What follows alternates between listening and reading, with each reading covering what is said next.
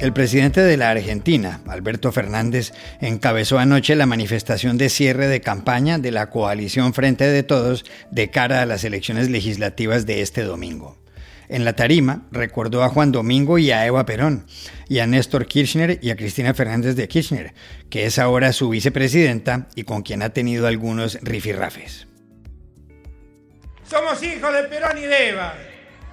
Somos también la continuidad de Néstor y soy también la continuidad de Cristina. Y por lo tanto, no tengan ninguna duda que nuestra primera obligación es con los argentinos que más están necesitando.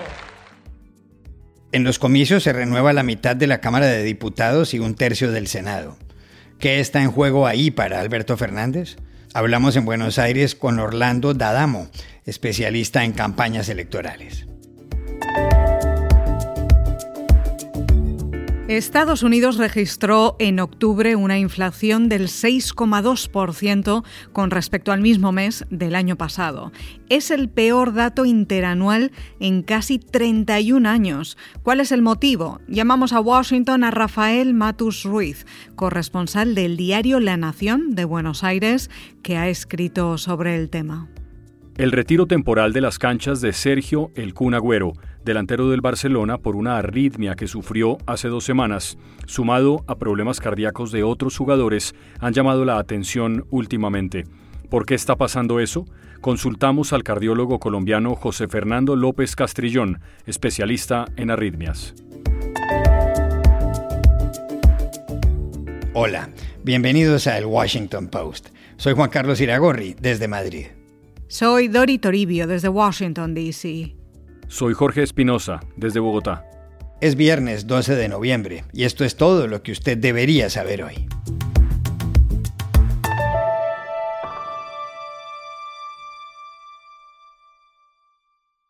Los argentinos tienen una cita este domingo en las urnas. Ese día deben renovar la mitad de la Cámara de Representantes y un tercio del Senado. El resultado de los comicios es clave para el presidente Alberto Fernández, que el 10 de diciembre cumple dos años de gobierno. Hoy en día, Frente de Todos, que es la coalición gubernamental, ocupa 120 de los 257 escaños de la Cámara y cuenta con una amplia mayoría en el Senado, donde tiene 41 de las 72 curules. Es esta mayoría la que le preocupa al gobierno. Sí, Dori, porque en las elecciones primarias que se celebraron hace dos meses, Frente de Todos perdió en 18 de los 24 distritos de todo el país. Juntos por el Cambio, el grupo de oposición encabezado por el expresidente Mauricio Macri logró un mejor resultado. Hace pocas horas Macri estuvo en el mitin de cierre de campaña de Juntos por el Cambio, al lado de Horacio Rodríguez Larreta, jefe del gobierno de Buenos Aires y probable candidato presidencial, y de María Eugenia Vidal, que busca un escaño como diputada y que tomó el micrófono. En esta elección definimos si van a tener mayoría o no en el Congreso. Y ya sabemos lo que hacen cuando tienen todo el poder. Los conocemos bien. Necesitamos una oposición fuerte. Este domingo anda a votar y pone un freno. Decí basta. Pone un límite. La inflación es uno de los factores que enmarcan los comicios. La del último año está por las nubes, es del 52,1%. Solo la de Venezuela la supera. A eso se agrega la deuda del país con el Fondo Monetario Internacional, que es de 43.000 millones de dólares. De esa cantidad correspondiente al rescate que el fondo le dio a la Argentina cuando en 2018 era presidente Macri, Buenos Aires debe pagar 19 mil millones el año entrante, una suma igual en 2023 y el resto en 2024. Alberto Fernández quiere un plazo mayor. Ayer hizo referencia a eso. La deuda con el Fondo Monetario Internacional la estamos negociando con dignidad, tratando de alcanzar un acuerdo que nos permita pagar pero no a costa del hambre de los argentinos. El endeudamiento de Macri significó para la Argentina una educación pública peor, una salud pública peor y el abandono total de la ciencia y la tecnología. El 70% de la obra pública fue paralizada. Ya es hora de pedirle a Macri que deje de mentir. Ya hizo mucho, pero mucho daño. ¿Qué está en juego para el gobierno de Alberto Fernández en estas elecciones? Se lo preguntamos ayer en Buenos Aires a Orlando Dadamo, especialista en comunicación política y en campañas electorales. Desde ya mucho.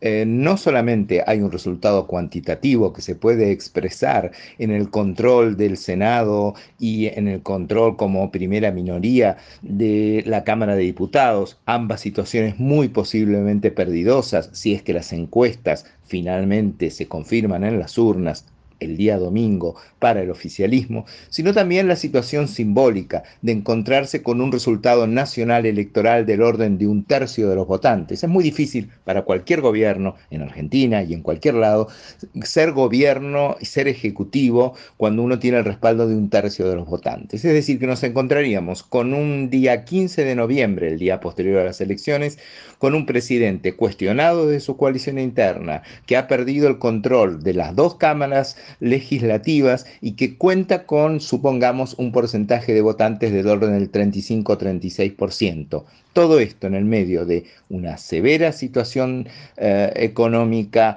Mm, matizada por una inflación que está arriba del 50% anual y con vencimientos de deuda internacional en los próximos meses. La verdad, no quisiera ese 15 de noviembre estar en los zapatos del presidente Alberto Fernández.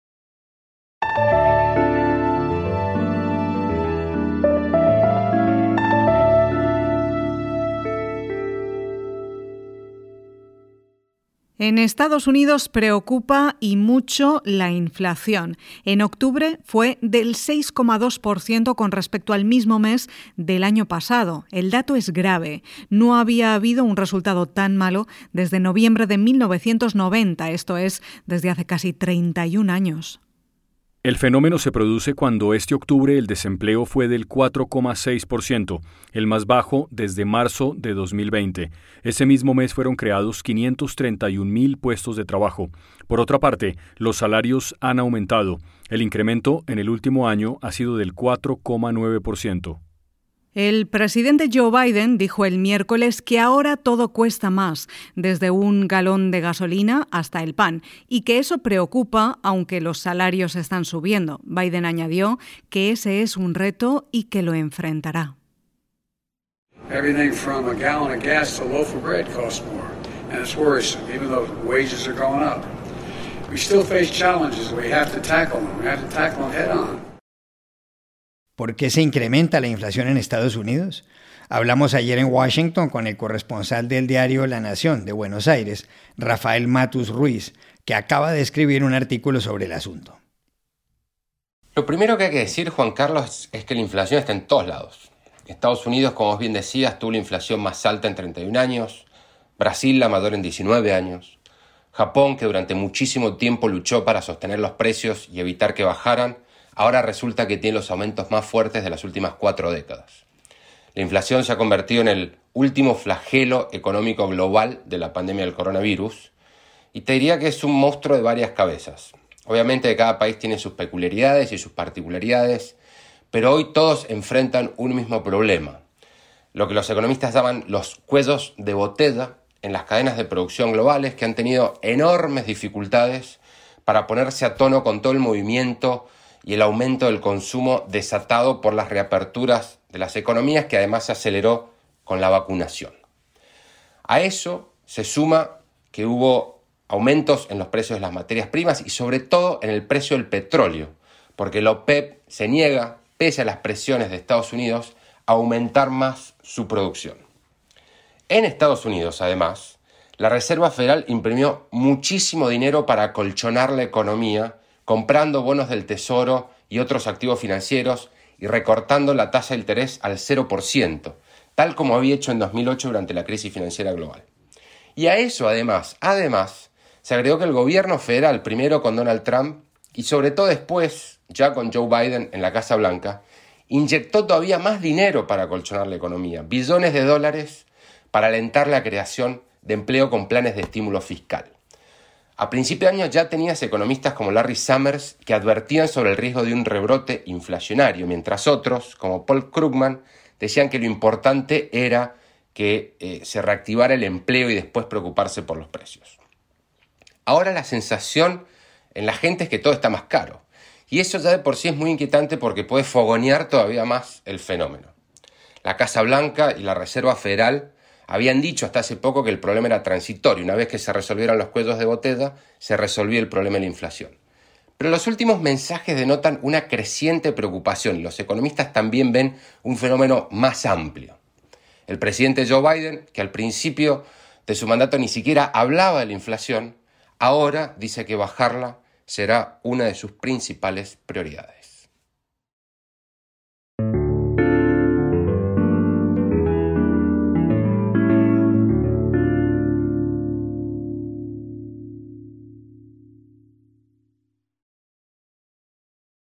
En los últimos días han aparecido en diferentes medios de comunicación noticias sobre los problemas cardíacos que han sufrido algunos futbolistas y otros deportistas profesionales. La tendencia se acentuó después de que el 30 de octubre Sergio El Kun Agüero, delantero argentino del Barcelona, sufriera una arritmia en un partido y fuera retirado de las canchas durante tres meses. El caso de Agüero, de 33 años, se suma al de Christian Eriksen, que se desplomó de un paro cardiorrespiratorio el 25 de mayo en plena Eurocopa. Al mediocampista lo salvaron la reanimación y un desfibrilador. Ha habido otros ejemplos como el del volante colombiano del Boca Juniors argentino Edwin Cardona, que en mayo debió ser examinado por una inflamación del corazón, una miocarditis. Algunos medios de prensa sostienen que en lo que va de este semestre se han contabilizado más de 70 casos de infartos, arritmias y muertes súbitas, todo ello en plena pandemia del coronavirus. ¿Por qué está sucediendo esto? Hablamos ayer con el cardiólogo colombiano José Fernando López Castrillón, electrofisiólogo especialista en arritmias y en marcapasos. Esto que ha ocurrido en las últimas semanas y que se ha publicado por la prensa internacional en diversos medios de comunicación o en redes sociales, a raíz de algunos casos, en especial el de futbolistas que han presentado arritmias o muerte súbita, no es algo nuevo. Eh, los casos de este tipo están descritos en la literatura desde hace muchísimos años y ya se reconocen incluso las causas, las más frecuentes que ocasionan estas alteraciones, que son daños en la estructura por engrosamiento de una de las paredes, lo que se llama cardiomiopatía hipertrófica, y otras entidades que corresponden a alteraciones generalmente con trasfondo genético y de transmisión hereditaria. Eh, pero lo que ocurre es que los atletas de alto rendimiento son personas jóvenes que efectúan actividad física, ejercicio y son considerados símbolos de invulnerabilidad.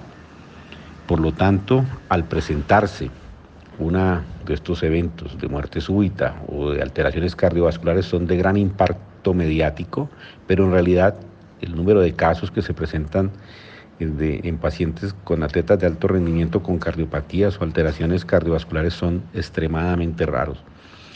Eh, que si la pandemia de COVID está haciendo la causa, no, eh, aunque no hay expertos, porque esta es una enfermedad muy corta, de muy poco tiempo, y hay poca experiencia en todo lo que está sucediendo, el COVID puede ocasionar alteraciones cardiovasculares y de hecho puede ocasionar inflamación del músculo, miocarditis y mm, deportistas de alto rendimiento han tenido que ser retirados transitoriamente de sus actividades deportivas por esta situación, pero no es la causa para que esto, digamos, está ocurriendo, corresponda a la pandemia.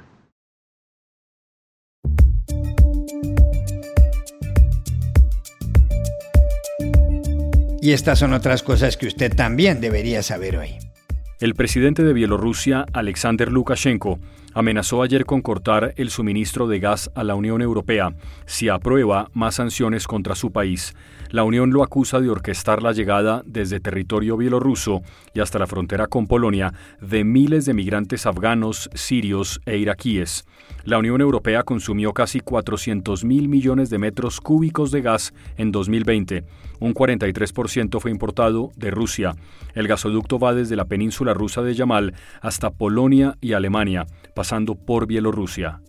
En China, el Partido Comunista declaró ayer al gobierno del presidente Xi Jinping como de importancia decisiva para la historia y así abrió la puerta para que permanezca al menos hasta 2027 en el poder. Xi, de 68 años, gobierna desde 2013 y se prepara entonces para su tercer mandato al frente del país más poblado del mundo.